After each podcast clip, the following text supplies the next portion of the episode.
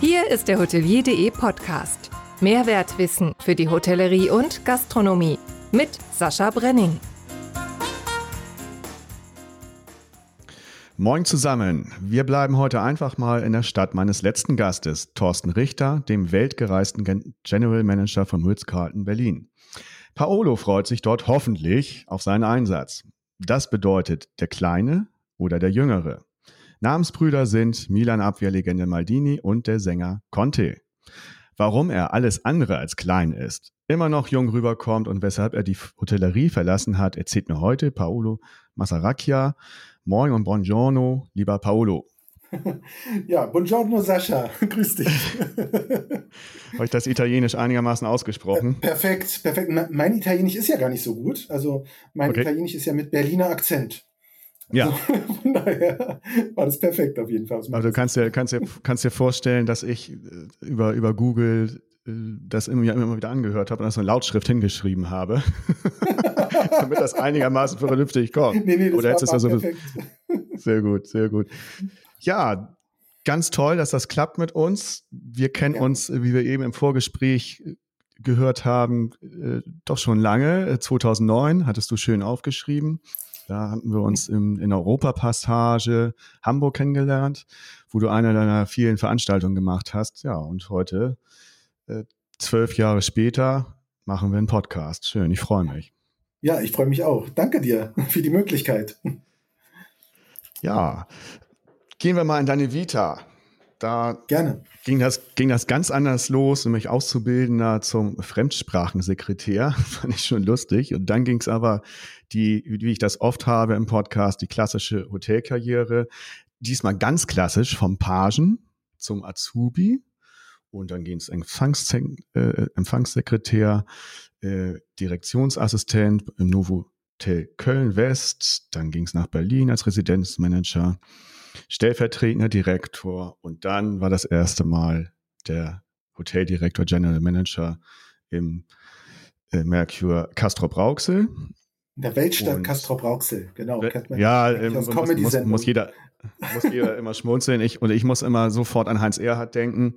Ähm, der hat diesen einen Film, wo es, wo es nach Italien geht. Ich habe jetzt den, den Titel vergessen, aber dann fahren sie nach Italien. Dann nehmen sie so die, die, die Italien, den Italienurlaub der Deutschen aufs Korn. Und herrlich. So. Das war auch Castro Brauxel. Da muss ich immer sofort, Castro Brauxel, sofort an diesen Film denken. ja, aber ich muss sagen, in Castro Brauxel habe ich viel gelernt. Das war ja meine erste Station als äh, GM. Und ähm, also ich habe da immer noch gute Kontakte hin. Ne? Also muss ich sagen, das hat mir gibt's das auch ja, noch? Mir, Castro, ah. ja, also ist ganz toll. Also dieses also nicht Castro Brauxel, sondern das Hotel meine ich. Das Hotel gibt's noch. Also wir haben, damals war das ja eine Übernahme von Accor. Und es war dann also vorher ein, ein, ein Komforthotel und wir haben es zu Merkur gemacht. Es war gleich also meine erste Position als GM und gleich ein Umbranding. Und äh, ich habe da so viel gelernt, also mit, mit Promis, mit der Presse, mit äh, in die Schlagerszene bin ich da reingekommen. Ja, okay. da sprechen wir nachher noch ein bisschen über Schlager. Ja. Und da ja. konnte ich damals, keine Ahnung, Roland Kaiser und die wohnen ja alle da in der Nähe, äh, kennenlernen und mit denen halt auch Events organisieren. Also von daher war das eine ganz wichtige Station für mich und freue mich, dass ich immer noch Kontakte dahin habe. Bin Ende Oktober bin ich wieder da. Schön. Ging, ja. das, ging das da auch los mit den Events oder wann ging das los?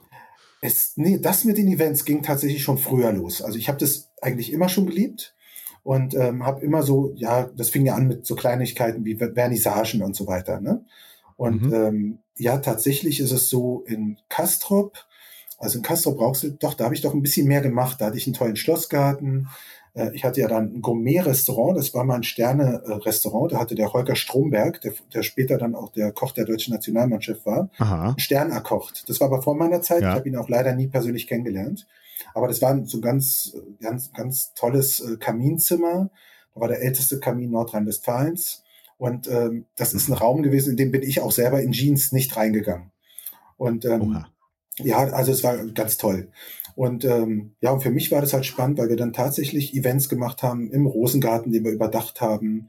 Und äh, ja, unterschiedliche, sei es auch Schlager, aber auch Rock'n'Roll ist da auch gelaufen. Also auf, ja, und zwar ist es so entstanden, weil ich einfach die Kontakte plötzlich hatte, ne, die so entstanden sind zu so mhm. Entertainern, die gesagt haben, Mensch, lass uns doch mal was gemeinsam auf die Beine stellen. Und äh, von daher konnte ich dort sehr viel üben und lernen. mhm. Ja, cool. Castro Brauxel. Sehr schön. Ja. Dann ging's, dann ging's, dann ging's nach Hamburg, Sweet Hotel Hamburg City. Genau. Man muss übrigens sagen zu deinem Lebenslauf tatsächlich, das ist ein bisschen ungewöhnlich, bist du immer in Deutschland geblieben, ne? was jetzt die Hotellerie ja. angeht. Also an, andere gehen dann ja noch irgendwie sonst wohin, äh, nach Australien oder USA oder Thorsten Richter war ja auch in Thailand. Und du bist immer in Deutschland geblieben. Wie kommt das? Also äh, ich bin tatsächlich gefragt worden, ob ich äh, äh, zum Beispiel auf Sardinien hätte ich so ein Fünf-Sterne-Hotel damals aufmachen können. Und äh, das hat mich insofern nicht gereizt, weil die Sprache nicht dafür ausreicht. Und ich bin der Meinung, okay. die Sprache ist einfach wichtig, wenn du dich mit Mitarbeitern auseinandersetzt und austauschst. Ich weiß, es funktioniert alles, ne? Aber mhm. irgendwie habe ich mich da nicht sicher gefühlt und sagt mir, nee, ich habe mich auch in Deutschland ja auch immer wohl gefühlt, ne? Egal wo. Äh, äh, alle mhm. Stationen, in denen ich war, hat es auch immer riesig Spaß gemacht. Aber der Reiz war nie für mich da, irgendwo ins Ausland zu gehen. Also man hat mir auch mal die Schweiz angeboten, aber äh, ja, für mich war das irgendwie, kam das nie in Frage, aus Deutschland rauszugehen. Ja, Witzig, ja, das ist, das ist mal ein wirklicher Unterschied. Das ist echt interessant. Ja, dann ging's äh, na, zum Checkpoint Charlie, äh, Merkur ja. Berlin. Und da war, gab's dann, habe ich ein Video gesehen, noch eine Abschiedsfeier, als du dort aufgehört hast mit über 1500 Leuten. Ähm, ja. Du bist ja, soweit ich dich kenne, ja sehr bescheiden, aber genießen tust du sowas dann schon, ne? Total. Das war eine schöne Feier. Also ich muss sagen, ich war auch ziemlich überfordert mit der Feier, ne? weil ich habe eingeladen und äh, ja. habe jetzt nicht damit gerechnet, dass so viele, also ich hatte immer, wenn ich dort Events gemacht habe, hatte ich immer so 700, 800 Gäste. Und damit habe ich auch ja. zur Abschiedsparty gerechnet. Und plötzlich sind immer mehr Anmeldungen gewesen. Ja, da kam damals sogar der Deutschlandchef, der eine Ansprache oh, oh. gehalten hat. Und ähm, und plötzlich 1600 und ich habe wirklich nicht geschlafen, weil ich wusste gar nicht, wo ich den Platz herholen sollte. Weil das draußen, dann habe ich damals mit dem Bezirksbürgermeister gesprochen, den ich gut kannte, äh, äh beziehungsweise mit der Sekretärin, sage ich, sag mal, wie ist denn das, wenn ich die Straße absperren will? Sagt sie, vergiss es. Entweder du machst es einfach oder lässt es, machst es nicht. Und da habe ich gesagt, gut, jetzt muss ich einen Weg finden. Habe alle Höfe zusammengekratzt, die zu mir gehörten und nicht dazu gehörten. Habe zum Glück viel Unterstützung bekommen und habe das dann über mehrere Höfe gemacht im Haus äh, ähm, und habe auch viel Unterstützung bekommen. Also es waren ja über 1600 Gäste tatsächlich. Und da sind ja Leute aufgetreten wie äh, ein Sänger von den Platters damals, die gesungen haben Only You. Dann mhm. äh, Frank Zander ist aufgetreten, vom Boney M, die Sängerin, die Marcia Barrett, die wohnt ja auch in Berlin, die hat damals bei mir im Haus gewohnt und hat gesagt, sie tritt auf. Äh, da sind Genghis Khan damals aufgetreten. Also ah. alles namhafte Künstler. Und die Moderatorin hat mir einen Gefallen getan. Das ist eine Sängerin, und sie hat gesagt, Mensch, Paulo, ich mache gern für dich die Moderation. Ich singe dann auch. Und sie kam gar nicht mehr zum Singen, weil andauernd spontan plötzlich Frank, also Frank Zander plötzlich sagt, oh, ich trete jetzt auch auf. Und ich war das so ein geiler Abend, wo ich sage, also ich brauchte Tage, um runterzukommen wieder. Also das war schon schön. Also, das glaube ich. Und, und dann haben sie dir auch noch viel, extra. Ja. ja? Ich habe auch ganz viel okay. wirklich Unterstützung bekommen, weil diese ganze Party, das war wirklich gesponsert. Also ich habe äh, damals mhm. Unterstützung bekommen, was Live-Übertragung angeht, von den einen Hof in die andere, in den anderen. Also wir reden über 2009, dann damals schon Hybrid, ne? also mhm. äh, sogar ins Internet. Dann kam jemand und sagt, Mensch, da musst du doch im Internet übertragen. Ich so, wie ins Internet? Wen interessiert das? Ja, jetzt gucken wir mal. Also dann haben über 5000 Leute im Durchschnitt eine halbe Stunde reingeguckt und Ach. sogar meine Eltern aus Sizilien. Ja, die haben dann geguckt. Ah, toll. Toll. Ja, kannst mal sehen. Das ist heute selbstverständlich oder hybride Veranstaltungen, ne? Haben wir jetzt auch beim HSMA E-Day gemerkt. Ja. Oder, oder da war es auch, dann konnten wir live, ich war live da und es wurde aber auch tatsächlich auf die Bildschirme übertragen und auch ganz erfolgreich. Und ja, das ist so die Zukunft auch, würde ich jetzt sagen. Ne? Ja, cool. Wie viel waren vor Ort gewesen beim HSMA? Vor Ort circa 200. Okay. Ja. Weil wir hatten ja letztes Jahr den HSMA auch da, ne? Also und, genau, äh, ich weiß. mit 100 und auch Live-Übertragung ähm, und das war super. Also aber auch toll organisiert, ne? Also ja. die können das. Die, die können das, Anna und so, die können das super. Ja, Hallo genau. Anna. die ja, hört genau. Hallo Anna. Das auch immer an. ja, super, dann liebe Grüße, Anna. Gut, dann bist du da weg und äh, bist nach Hamburg zu den Novum Hotels. Und da warst du aber nicht so lang. Wie, wie das kam das, dass das?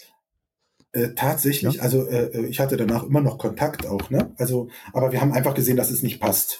Ähm, also mhm. die Vorstellung war eine andere äh, äh, vom Aufgabenfeld. Und dann haben wir uns auch geeinigt und haben gesagt, komm, lassen wir sein.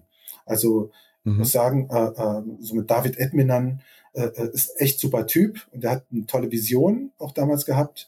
Und mhm. äh, es ist schon spannend zu sehen, was er aufgebaut hat insgesamt. Also muss ich sagen, Hut mhm. ab.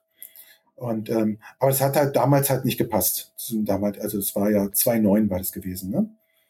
Ja. Das, genau. Ich hatte ja, ich hatte ja den Olaf Philipp Beck äh, äh ja. in meiner letzten, im vorletzten Podcast und der hat auch gesagt, dass sie jetzt so weit drauf sind, dass die auch viel, äh, dass er David auch viel erkannt hat, was nicht so gut gelaufen ist und äh, dass dann einige Leute halt äh, dann wieder gehen mussten oder gehen wollten, weil das noch nicht passte und das scheint jetzt anders zu sein. Also das glaube ich auch.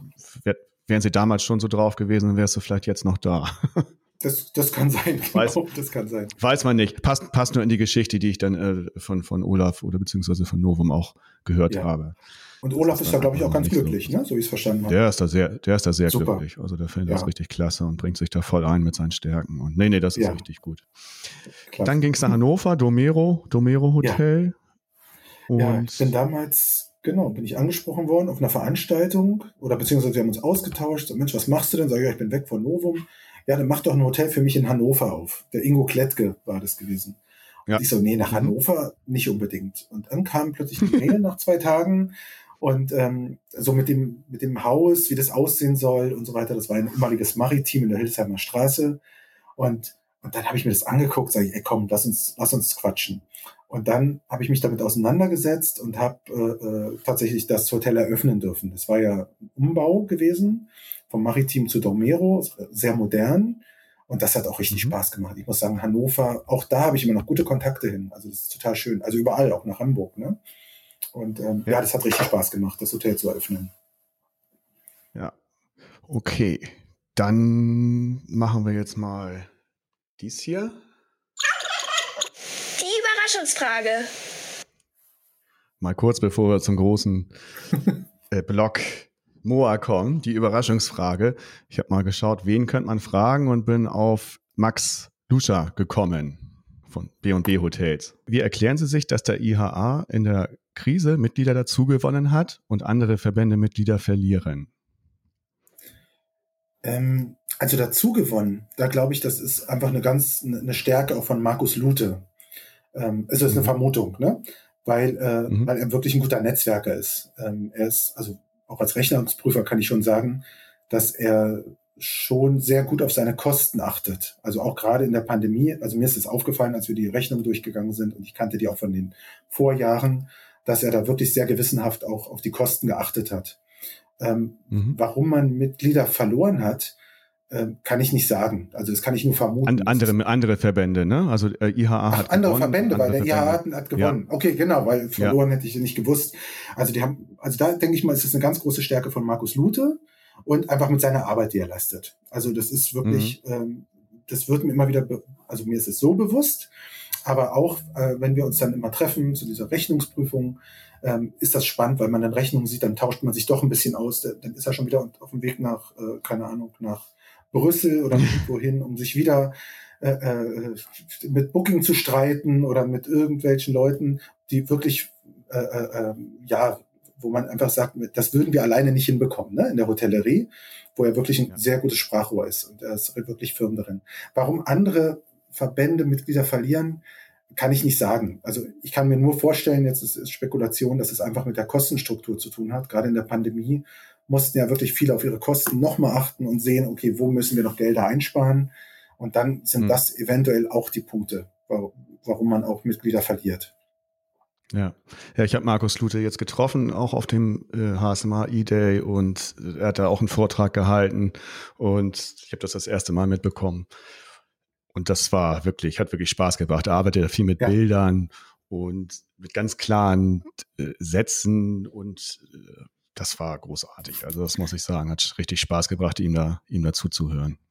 Ja, er ist rhetorisch so unterwegs, dass, dass ihn wirklich, ich glaube, alle verstehen. Also wenn ich ihn verstehe, dann verstehen ihn alle, glaube ich. und äh, tatsächlich hat er eine sehr klare Sprache, äh, äh, äh, auch rhetorisch, dass er einfach es schafft, die Leute zu erreichen. Bin ich überzeugt von. Ja. Das ist bei mir jedenfalls so und das habe ich ihm auch schon öfter gesagt. Ich, Mensch, die Vorträge, die sind toll, das macht Spaß zuzuhören, ja. weil sie leicht verständlich sind auch. Und obwohl es komplexe Themen sind, ne? Ja, Ja, ja. Ja, da ging es um Booking.com und so weiter, ne? wie sich das alles entwickelt hat mit Ratenparität und das ist ja ein ewiges Thema und das hat er so äh, klasse in 20 Minuten auf den Punkt gebracht, dass jeder das so nachvollziehen konnte, was er bzw. die IHA da auch geleistet hat. Was zweite Frage, welches ja. Ja, ja, das habe ich auch schon, das habe ich auch schon gedacht. die zweite Frage ist, welches ist Ihr Lieblingshotel und warum? Ähm, ich habe kein Lieblingshotel. Also ähm, äh, ähm, also von den Hotels, in denen ich war oder insgesamt? Ähm, insgesamt. Okay, insgesamt. Also ich habe gar kein Lieblingshotel, weil ich fühle mich wirklich in allen Kategorien wohl. Ähm, also für mich, ich fühle mich wohl im B&B, weil wir äh, vorhin drüber gesprochen haben, weil das mhm. Konzept super ist. Und äh, wenn ich zum Wellness, äh, keine Ahnung, nach Travemünde ins Arosa fahre, dann fühle ich mich da pudelwohl. Es kommt immer darauf an, warum bin ich unterwegs, was möchte ich machen. Mhm. Und ähm, genau. Also für mich gibt's, also ich muss ehrlich sagen, ich wüsste nicht, ob es ein Hotel gibt, wo ich sage, nee, das finde ich nicht gut oder da würde ich nicht mehr hingehen. Also ich fühle mich, wenn ich äh, nach äh, Sizilien fahre oder dieses Jahr haben wir es wieder gemacht, dann halten wir wieder im Ibis Garching, übernachten dort und da fühlen wir uns richtig wohl. Da fängt der Urlaub schon toll an und sind halt auf der Durchreise. Ja, und ähm, ja. in der Regel, was ist denn, was ist wichtig? Die Sauberkeit, Freundlichkeit, das, was wir wollen. Und da gibt es jetzt kein wirkliches Lieblingshotel, wo ich sagen würde, das ist das Hotel. Und wenn ihr durch Italien fahrt, gibt es da noch einen Geheimtipp?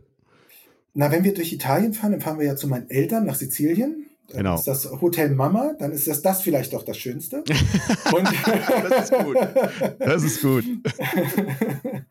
und, ähm, und in der Regel sind wir auf der Hinreise auch wirklich zum Übernachten. Dann gucken wir mal, wo ist das? Und auf der Rückreise wollen wir es auch genießen. Da gehen wir wirklich nach Standort, nach den Stränden und ja. in welcher Stadt wollen wir übernachten und suchen uns in der Regel dann auch so eher so Ferienwohnungen ganz gerne, weil wir unabhängig sein möchten. Ne? Auch, manchmal verlängern wir dann auch oder wir halten nur ein, zwei Nächte. Ähm, aber das ist tatsächlich, haben wir keine, äh, äh keine Standardhotels, wo wir sagen, nur da übernachten wir. Also wir gehen, wir gehen immer schon nach der Bewertung. Also die Bewertung ist schon wichtig, wenn wir die Hotels nicht kennen. Und es muss mindestens ein Neun davor stehen. Und dann, äh, äh, und natürlich auch der Preis, der auch eine Rolle spielt. Und ein Parkplatz muss da sein. Ja, klar. Und, äh, ja. das ein bisschen. Und in Italien am besten gerne auch überwacht, weil vor drei Jahren sind wir da, aber das war eigenverschuldend in, in der Nähe von Napoli, wen wundert's, beklaut worden. Ne? Wir waren mhm. im Einkaufszentrum, sind raus ja. und plötzlich haben wir gelernt, man kann auch mit einer, einfach mit einer einfachen Tüte zurechtkommen. Ein Schlipper drin und dann okay. passt das schon. Zahnbürste. Ja. so viel braucht man. also, Lieblingshotel, Hotel Mama finde ich sehr schön. Kommen wir im, im Lebenslauf weiter jetzt zum Mercure Hotel Moa Berlin, beziehungsweise damals, als du angefangen hast, Best Western noch, ne? Best Western genau, Premier, richtig. Hotel Moa Berlin. Ja. Und es ist ja es ist ja so klasse, weil du bist als Italiener in Berlin, Moabit aufgewachsen. Und ja. da kann ich mir ja vorstellen, das ist ja wohl dein größter erfüllter Lebenstraum, dass du dann fast Jahre das äh, Moa leiten konntest in Moabit. Das ist ja, ist das so? Das ist eine schöne total. Geschichte. Also total. Also für mich war das ja, also ich kannte das ja, also den Standort, weil da war ja früher eine, eine, eine Brotfabrik war da gewesen, mhm. mit Golden Toast und so weiter. Und wir als Kinder sind ja da immer, da bin ich zur U-Bahn gelaufen. Ja, das, das, war bei mir von zu Hause, keine Ahnung, drei Minuten zu Fuß. Und da war ich sehr oft in dieser Gegend. Und äh, als es dann hieß, dieses Haus zu übernehmen, war das schon was Besonderes für mich, weil ich meine, ich bin nach Moabit gegangen und äh, Moabit war ja nicht der Bezirk, wo man jetzt sagt, das ist unbedingt der Luxusbezirk in Berlin. Ne? Also es mhm. wurde immer mit ja. einem mit einem Knast in Verbindung gebracht und für die Westberliner Klar. auch ein bisschen schwierig, gerade am Anfang. Ach Mensch, nach Morbid, wer will denn dahin? Ähm, mhm. Dennoch ist uns das gelungen. Und tatsächlich war das für mich etwas Besonderes.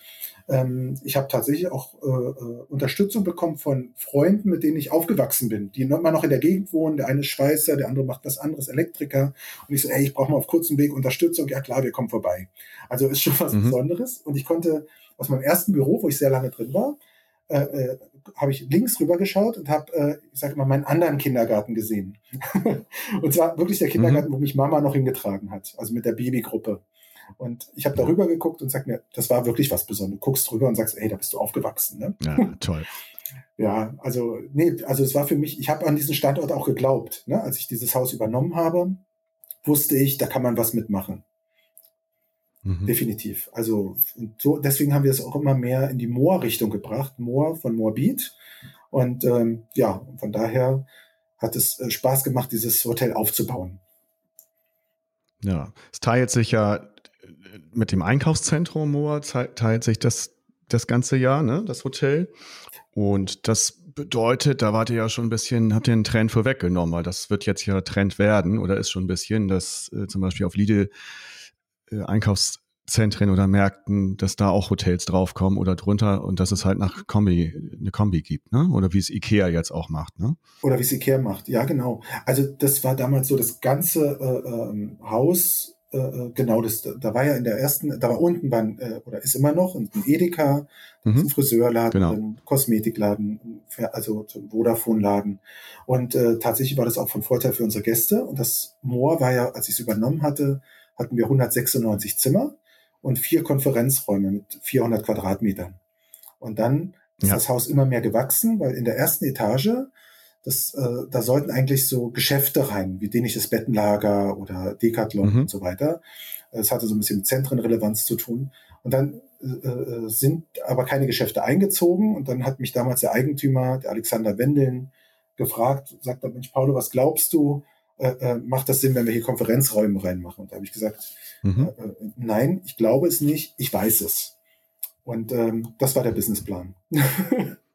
Also okay. das ging so schnell, alles klar, dann machen wir da Räume rein, haben dann fünf weitere Konferenzräume übernommen und ähm, nach ein paar Monaten später haben wir uns dazu entschlossen, noch die weitere große Fläche mit zweieinhalbtausend Quadratmetern noch dazu zu nehmen und umzubauen fürs Hotel. Also sozusagen haben diese Fläche und hatten somit äh, ja die halbe erste Etage dann noch mit übernommen. Das war vom Vorteil auch, weil ähm, der Mix hat sich dadurch auch verändert. Wir waren auch vorher so ein bisschen lächerlastig und äh, durch die Konferenzräume konnten wir den Business Mix auch wieder erhöhen. Also es war schon sehr mhm. interessant, auch von der Strategie.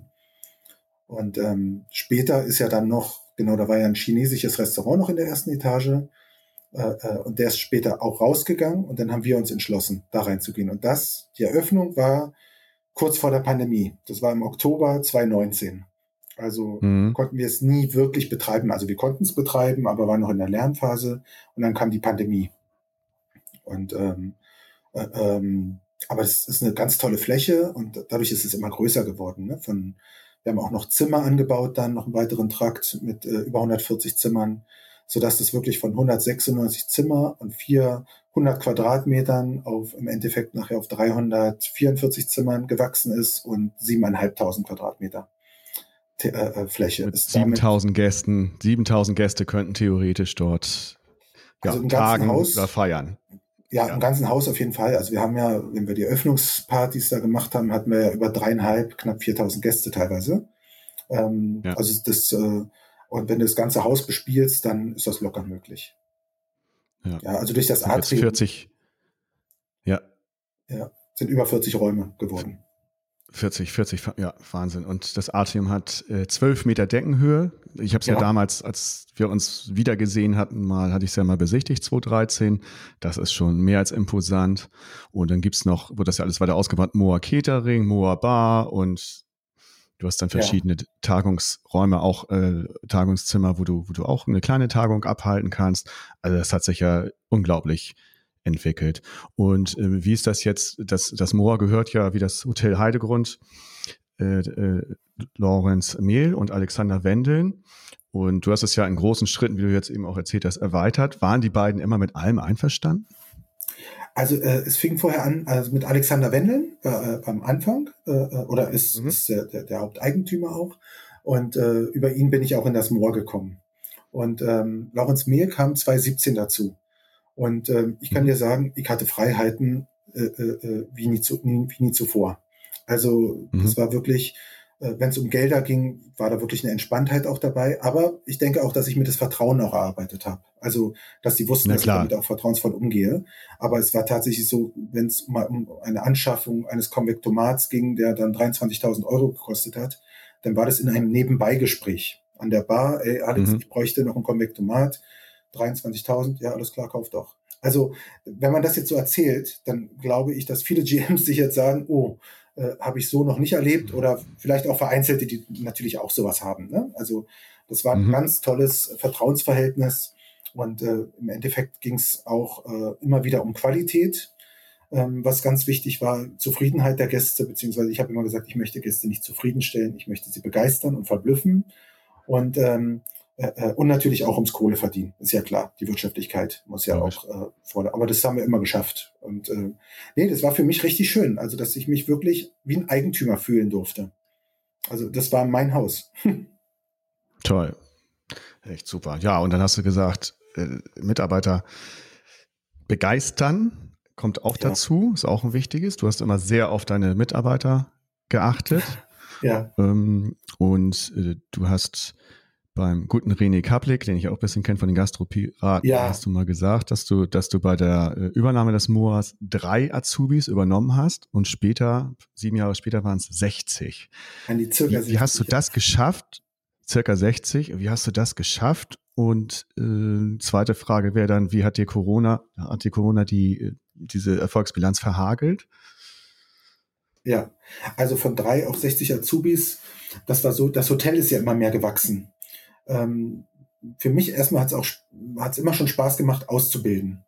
Und ähm, das Hotel ist gewachsen, die Abteilungen sind dadurch gewachsen, sei es die Convention-Abteilung, wo vorher nur zwei Personen drin saßen, sie ist ja später auf, ich glaube, knapp zehn Personen gewachsen, sodass wir dann auch gesagt haben, wir bilden auch Veranstaltungskaufleute aus.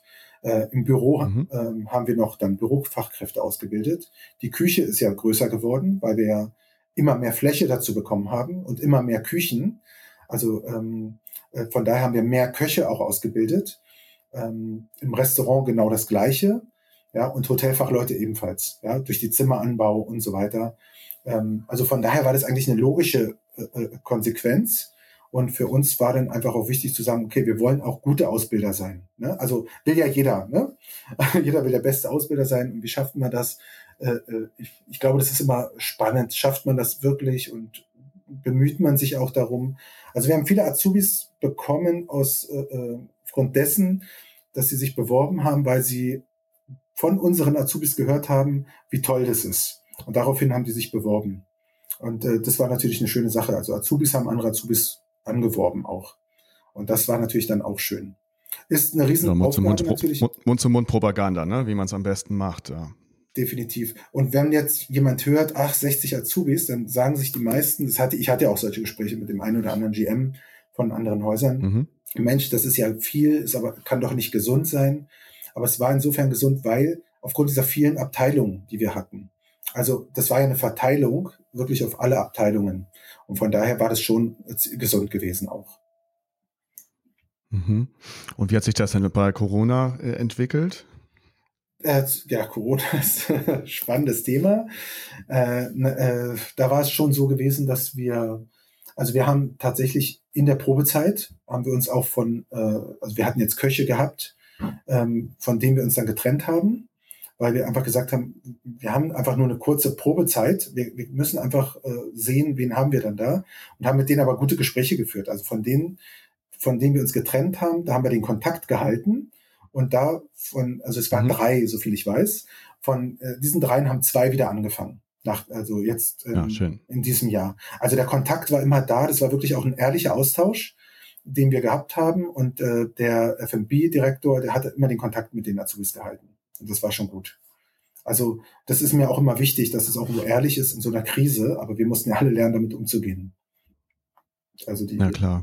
Na, das hatte ich, hatte ich jetzt auch öfter gehört. Das ist ein ganz wichtiger Punkt, den viele nicht machen, dass man den Kontakt hält, auch zu Leuten, die gegangen sind und dass man dann da immer einen guten Leumund hat und dass die dann vielleicht mal zurückkommen oder jemand anderen sagt, wenn jemand fragt, äh, kann ich da hingehen, der sagt, ja, das war super für mich, ich wollte nur einen anderen Weg gehen. Ne? Und dann, ja. dann, holst du die Leute auch wieder zurück oder holst halt über Umwege andere so rein, weil du halt den Kontakt ja. gut hältst. Das ist absolut nachvollziehbar und machen, wie gesagt, viele nicht.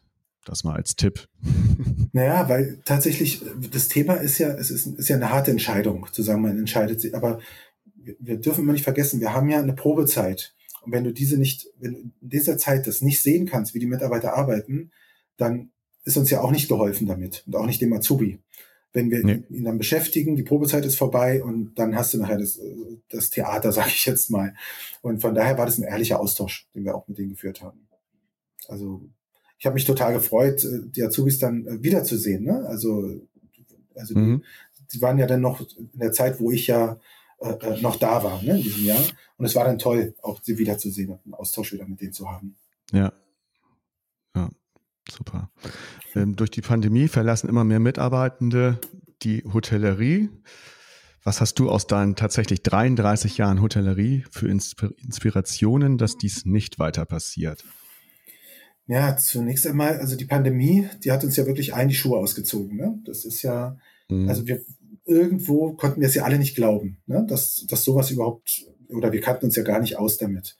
Und ähm, in der Pandemie, muss ich sagen, hatten wir im Haus, also im Moor, äh, äh, keine Fluktuation. Also wir haben keine, keine äh, Personen gehabt, die das Haus verlassen haben. Also weil auf mhm. Dank, dank der Kurzarbeit. Also da müssen wir wirklich sagen, das ist ein sehr, sehr gutes Instrument. Und das hat uns ja wirklich allen geholfen, die Kurzarbeit. Also leider den Aushilfen nicht, ne? von denen wir uns ja auch teilweise dann getroffen mhm. haben um, um auch da den Kontakt zu halten. Und von denen haben auch wieder einige angefangen danach. Also zu meiner Zeit, mhm. jetzt in diesem Jahr. Und ähm, äh, ähm, jetzt musst du mir noch mal helfen, wie die Frage war. Das, äh, ja, was du mit deiner großen Erfahrung äh, sagst, ein bisschen was hast du schon erzählt, aber dass die nicht noch mehr Mitarbeitende äh, die Hotellerie ja. verlassen, es ist ja nun großer Trend, dass viele in die freie Wirtschaft gegangen sind, weil die Hotels halt zu waren, weil man auch nicht wusste, wann geht's jetzt mhm. los die Kurzarbeit war politisch sehr gut, manche andere Sachen waren sehr schlecht. So, und ja. dann haben die natürlich gesagt, wir, wir gehen jetzt woanders hin, wir haben auch ein gutes Angebot. Jetzt sehen wir mal von den ganzen äh, Rahmenbedingungen, die äh, manchmal schwierig sind, wie Arbeitszeiten mhm. und so weiter, mal ab. Aber die haben dann halt gesagt, na gut, ich habe hier ein Angebot, freie Wirtschaft und gehe da hin. Und äh, ja. wie, wie verhindert man das, dass das jetzt weiter an Ader das gibt? Also ich sag mal in der Theorie, wie man es verhindern kann. Ne? ähm, mhm, mhm. also äh, äh, ich glaube, was wichtig ist, ist definitiv eine ganz starke Bindung mit den Mitarbeitern zu halten, auch in der Pandemie. Also, dass ein Austausch stattfindet. Also, das hat viel mit Wertschätzung zu tun, weil diese Pandemie, die hat ja mit uns allen viel gemacht. Also mit mir auch persönlich. Ich meine, ich war immer ein volles Hotel gewohnt, Gäste, Mitarbeiter, immer überall, immer Action. Und plötzlich läufst du durchs Hotel und sagst dir, wow, das kennst du aus dem Film von Schein. Ja, also nicht so schlimm, ja. aber trotzdem äh, äh ist das. äh, äh, aber trotzdem. So also nicht als Jack Nicholson geendet. Genau, richtig. Also äh, äh, läufst durch so ein Geisterhotel, ja, das war ja die Wahrnehmung. Ja. Plötzlich Licht ist aus, das Restaurant ist zu, die Küche. Äh, plötzlich musst du Gespräche diese riesen, Diese riesen Flächen bei dir, ne? Das muss man auch sagen. Das ist ja noch, die noch die deprimieren da. 7000, 7500 Quadratmeter, oh Gott. Ja, und alles leer, ne? Und, ähm, und ja, dann ja. zu sehen, dann diese Mitarbeitergespräche zu führen, ja, über ein Thema Kurzarbeit, womit wir uns überhaupt nicht auskannten. Ja, wo natürlich, mhm. äh, äh das war in der ersten Zeit ganz dramatisch, weil die Mitarbeiter plötzlich natürlich ge gehört haben, ja, die verdienen jetzt weniger Geld. Also am Anfang, die ersten, glaube ich, drei, vier Monate waren es ja 60 Prozent äh, des Einkommens. Und danach ist es mhm. ja angestiegen auf, auf 80 äh, beziehungsweise 87 Prozent, wenn man Kinder hat.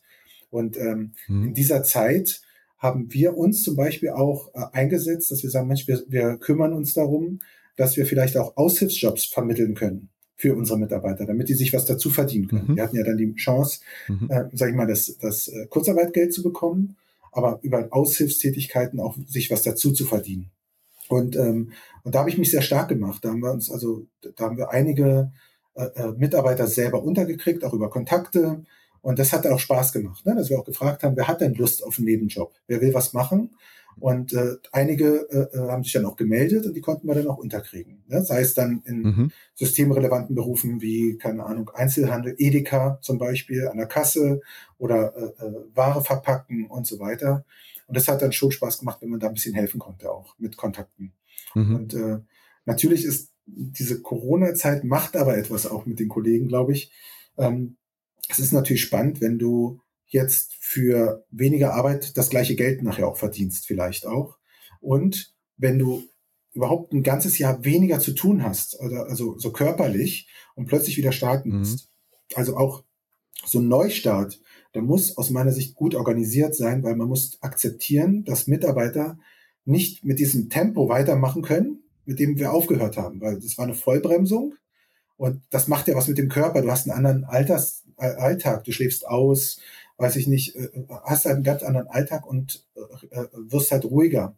Das ist so die Phase, die wir in der Hotellerie immer so kennen in den Sommermonaten oder nach Weihnachten oder Weihnachten, wo es mhm. all, wo es ein bisschen bequemer wird, runter, runter geht und dann geht es ab Januar, Februar wieder los und dann muss der Motor wieder angeschmissen werden. Aber das wusste man und dann konnte man auch die Mitarbeiter gut darauf vorbereiten. Und mhm. hier anderthalb Jahre ist natürlich eine ganz schreckliche Zeit. Also also ich habe mich ja mit einigen auch ausgetauscht, telefoniert und oder auch mal per Teams oder auch dann, wenn es wieder erlaubt war, auch mal zumindest mal getroffen. Und es war auch wirklich schön. Es war wirklich so ein Abfeiern, so Wahnsinn, wieder unter Menschen kommen so ein bisschen. Mhm. Also was ja. kann man dagegen tun? Ich glaube, Mitarbeiterbindung, wie auch immer, immer gucken, Kontakt halten, reden mit den Mitarbeitern, was möchten sie und ähm, die Wertschätzung immer entgegenbringen. Ne? Das ist äh, mhm. super wichtig. Okay. Du hast ja viele Prominente erlebt auf deinen Stationen. Wer hat dich denn da am meisten wodurch beeindruckt? Ähm, also mich ja beeindruckt ist immer spannend in der Hotellerie, weil man lernt ja viele kennen. Ähm, mit einigen Prominenten sind halt Freundschaften auch entstanden. Ne? Also äh, äh und ich bin ja in Kastrop bin ich ja in die Schlagerszene reingekommen. Dadurch äh, sind dann die ganzen Kontakte, sag ich mal, zu, zu zu Jürgen Drews und so weiter dann noch mehr entstanden. Jetzt, jetzt nicht mehr so stark, aber ich sage jetzt mal in Berlin mit Bernhard Brink, Frank Zander, äh, äh, ist es schon so, dass man sich mal trifft. Oder Uli Wegner, ein ehemaliger Boxtrainer oder immer noch Boxtrainer. Mhm. Also eigentlich ja. Deutschlands bekanntester. Äh, für mich am beeindruckendsten war, ähm, die ist jetzt nicht deutschlandweit bekannt, aber die Heidi Hetzer, ehemalige Rallye-Fahrerin, mit der war ich sehr eng befreundet. Also wir hatten zwar einen Altersunterschied mhm. von, keine Ahnung, 30, 32 Jahren oder so, aber mhm. wir waren richtig dicke Freunde, richtig gute Freunde und äh, äh, das war, hat schon Spaß gemacht, äh, mit ihr immer wieder unterwegs zu sein auf Veranstaltungen. Also wir haben uns oft ausgetauscht, wenn ich eine Einladung hatte zur, wenn ich zur CDU durfte, zur Kanzlerin, dann sagte sie, dann setzt sie einen rauf und sagt, du, ich habe eine Einladung vom Bundespräsidenten, willst du damit hinkommen? oh, ja, klar, gerne. Sagt sie, alles klar, dann streiche ich meinen Ex-Mann, dann kommst du mit. Also, und so waren wir fast jeden Tag unterwegs. also mit Heidi, ja also cool. die Berliner kennen sie, die haben ja, das ist ja eine ganz nahbare gewesen, ist leider verstorben vor ein paar Jahren. Ja, und, äh, ja. aber von ihr konnte ich auch sehr viel lernen. Ne? Also das war dieser Austausch, ja. Äh, ja, das war eine ganz tolle Freundschaft. Und sonst mit den Promis, ähm, äh, macht es, ja, also es sind, also hinter den Kulissen sind es ja normale Menschen, ne? Also von daher, wenn sich da Freundschaften ergeben, ist es ja, weil irgendwo ein Draht da ist. Und wenn man dann, ja. keine Ahnung, mit Wolfgang Barrow auf der Terrasse sitzt, das ist der Joe Gerner von Schlecht, Gute Zeiten, Schlechte Zeiten, wo ich mir jo. eine Serie wirklich angeguckt habe. Äh, äh, und er sagt dann, ja, Mensch, ich schreibe gerade ein Buch und ich sagte, hey, das musst du bei mir im Hotel vorstellen.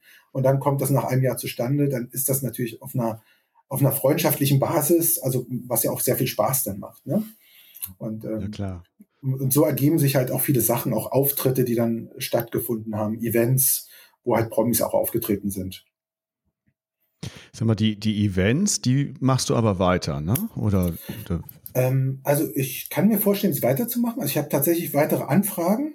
Also im Moment, was ich so bekomme, das leite ich ja immer an meinen Nachfolger auch weiter, ne? Im, im, im ja, Ohr. klar.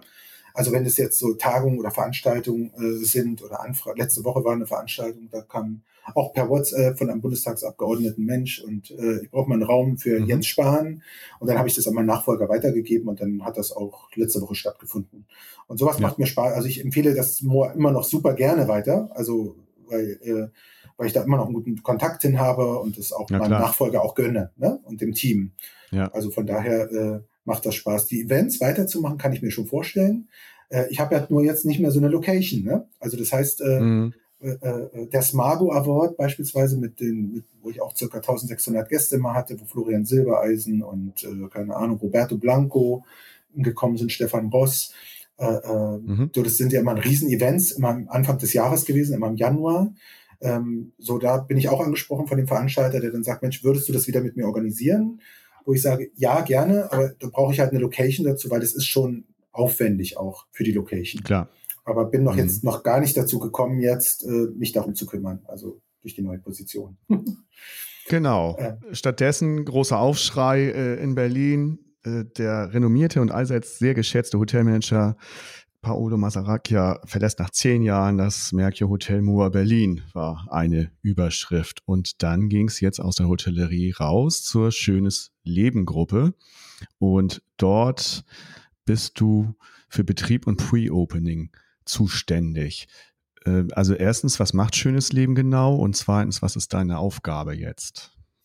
Also schönes Leben, also und, äh, ähm, also es ist so, dass es Standorte geben wird, wo ähm, äh, ähm, wo anspruchsvolle Menschen, also äh, die in der nachberuflichen Phase, wie es so schön heißt, äh, ähm, ah, ja. sich eine Wohnung mieten können, ähm, ja. Äh, äh, die, die dann sagen, okay, wir sind noch fit, wir mieten uns eine Wohnung und fahren, machen trotzdem noch unsere Kreuzfahrt und so weiter und nutzen aber auch Serviceleistungen, die wir dazu buchen können. Sei es, mhm. dass sie einen Clubraum haben, beispielsweise, weil sie nicht mehr so ein großes Haus brauchen, wie sie vielleicht vorher hatten, weil die Kinder ausgezogen sind äh, äh, oder keinen großen Garten mehr brauchen und sich sagen, nee, uns reicht so eine Wohnung, wir haben die Möglichkeit, einen Clubraum zu nutzen, wir haben eventuell eine Sauna, haben andere Kooperationsmöglichkeiten, Ausflüge, die dann auch genutzt werden, äh, die man extra für die äh, Herrschaften dann organisiert und die dann sagen, cool, das wollen wir nutzen. Ja, der andere Teil mhm. ist, dass äh, äh, oft auch ein, eine Pflege in der Nähe ist. Die ist aber jetzt, das Ziel ist, die ist nicht sichtbar, dass es jetzt ein, ein Krankenhaus ist oder so, sondern die wird auch angeboten, ambulante Pflege beispielsweise auch für externe Personen oder insbesondere. Aber der Vorteil mhm. ist, wenn dann mal jemand äh, pflegebedürftig wird, dann können wir auch da helfen. Das heißt also, eigentlich geht es darum zu sagen, okay, langfristig zu denken und ja, dass es so der letzte Umzug ist im Leben. Und immer mehr, das Thema ist ja, dass viele äh, äh, Personen aus dem Leben gerissen werden, wenn plötzlich ein Lebenspartner verstirbt. Und plötzlich ja. fängt es an, was macht man? Dann umziehen, neues Umfeld kennenlernen. Und hier ist eigentlich der Gedanke, dass man sich schon vorher Gedanken macht darüber, wenn das passiert. Wie stehe ich da? Dann brauche ich nicht das Umfeld wechseln. Man ist äh, äh gemeinsam in einer Wohnung. Man kann auch einen Pflegedienst nutzen, wenn man möchte, und ist so lange wie möglich zusammen als, als, als mhm. Paar. Und, ähm, und so, das gilt auch für einzelne Personen, die dann auch äh, eine Wohnung anmieten, die einfach sagen, äh, äh, wir sind, wir sind nicht alleine. Ja, das ist diese, diese Einsamkeit, die einen ja mürbe macht, dann auch im Alter, sondern man ist, äh, oder man, man ist zusammen mit anderen Personen, wenn man möchte. Man muss ja nicht. Ne? Also man kann das Bespaßungsprogramm annehmen oder man kann auch sagen, nee, lass mich in Ruhe, brauche ich nicht. ja, also das ja. ist schon ähm, ist eine tolle Idee. Und ich bin das erste Haus, was äh, von Schönes Leben in dieser, in dieser Funktion aufgemacht hat, ist in Gotha. Da bin ich jetzt auch gerade. Das ist echt eine schöne Stadt. Okay. Und äh, ja. Ähm, ja, ist traumhaft. Thüringer Wald, alles hier in der Nähe. Gotha selber ist, ist eine tolle Stadt. Erfurt in der Nähe. Äh, ähm, und äh, das ist das erste Haus. Und ich habe jetzt hier in den paar Wochen schon einige äh, äh, Hausgäste äh, kennenlernen können. Und das mhm. macht Spaß, sich mit denen auszutauschen, weil die sind wirklich fit. Also äh, äh, und wenn man dann auch hört, was sie so früher gemacht haben, die erzählen es ja auch gerne, ist ja klar. Da ist es schon spannend, wenn die dann vielleicht irgendwann mal Vorträge halten äh, äh, vor, vor anderen, aber auch, dass man sagt, man holt auch externe dazu, also von oder ja wirklich von draußen, auch für Personen, die dann auch reinkommen und auch an diesen Vorträgen äh, partizipieren können, beispielsweise. Also ist, hm. das Konzept ist ja. super und das ist das erste. Die anderen werden noch eröffnen dann in Wolfsburg, Wuppertal, Erftstadt, Gladbeck, Neu-Ulm. Das sind die, die auf der Webseite zu finden sind. Und dann gibt es noch einige Standorte, die äh, äh, ähm, noch nicht auf der Webseite zu finden sind, aber im Gespräch sind. Hm. Ja, also das, das ist dann äh, Leitung, Betrieb und Genau. Fährst du halt dahin und hörst. Die Häuser aufzumachen. Ja. Genau. Und ich sage jetzt mal für Wuppertal einen Resident Manager oder Resident Managerin zu suchen, äh, zu finden, die Lust hat, dieses Hotel zu betreiben, äh, oder nicht Hotel, den Betrieb. Ähm, äh, äh, für, für, genau für Wolfsburg und so weiter, dass dann da da sucht man wird dann halt das äh, die Mitarbeiter dementsprechend gesucht, ne? vom Resident Manager mhm. bis Küchenchef, Restaurantleiter, Veranstaltungsleitung, ähm, also ist eigentlich fast wie im Hotel. Das ist äh, ja. kein großer Unterschied. Nur die Verweildauer ist helfen. Also ja. in der Hotellerie da, hast du da helfen dir bestimmt. Ja. Ja. Und da helfen dir dann bestimmt auch deine Kontakte, die du so, die du so deutschlandweit hast, ne? Also ich denke ja. Also spannend ist äh, äh, ja, was auf Facebook war. Ne? Ich habe ja diesen Artikel da mal reingesetzt und es war ja toll, wie viel positive Resonanz ich da gelesen habe. Also bin immer noch dankbar mhm. und ich weiß gar nicht, ob ich mich bei allen bedankt habe. Mein Ziel war, mich wirklich bei allen einzeln zu bedanken. Ja, und äh, wenn es nur ein kurzes Vielen Dank ist, das gleiche auch bei LinkedIn. Und tatsächlich habe ich schon einige, die mich angeschrieben haben und sagen, hey, wenn du was in Bayern hast, denk an mich. Oder wenn du was in Nordrhein-Westfalen hast, denk ja. an mich. Also das ist schon schön, das äh, dann auch sowas äh, zu lesen, zu sagen, Mensch, cool. Also weil genau das ist ja das, was wir auch wollen. Also gerne Personen aus der Hotellerie. Und äh, der Gedanke bei mir, äh, äh das war im Austausch, als ich das gemacht habe, da ging es darum, dass man den Servicegedanken halt äh, äh, unbedingt hier tragen möchte und haben möchte. Mhm. Und äh, ja, und das macht halt Spaß. Ja, und bedankt hast du dich jetzt bei allen hiermit. Die werden die natürlich alle hören, den Hoffe ich, Podcast. Ja. Ja, das, da sorgen wir schon für. Äh, was mich nochmal interessiert, wie kam es denn zu dieser Joboption? Und da hätte ich eine Idee. Kann es sein, dass der Vorsitzende der Geschäftsführung, der heißt nämlich Marc Hildebrand, dass der dich angesprochen hat, weil dieser war 2000 bis 8 bis 2009 in deiner damaligen Merkur-Zeit Vorstandsvorsitzender von Accor. Habt ihr dann Kontakt gehalten und ist er auf dich zugekommen? Wir kennen, wir, genau, wir kennen uns von der Accor-Zeit. Genau. Und dann hat sich das ergeben. Mhm. Ja, guck mal. Tolle Recherche, ne? Total begeistert von mir. ja, kannst du sein, auf jeden Fall. Du hast mich recherchiert.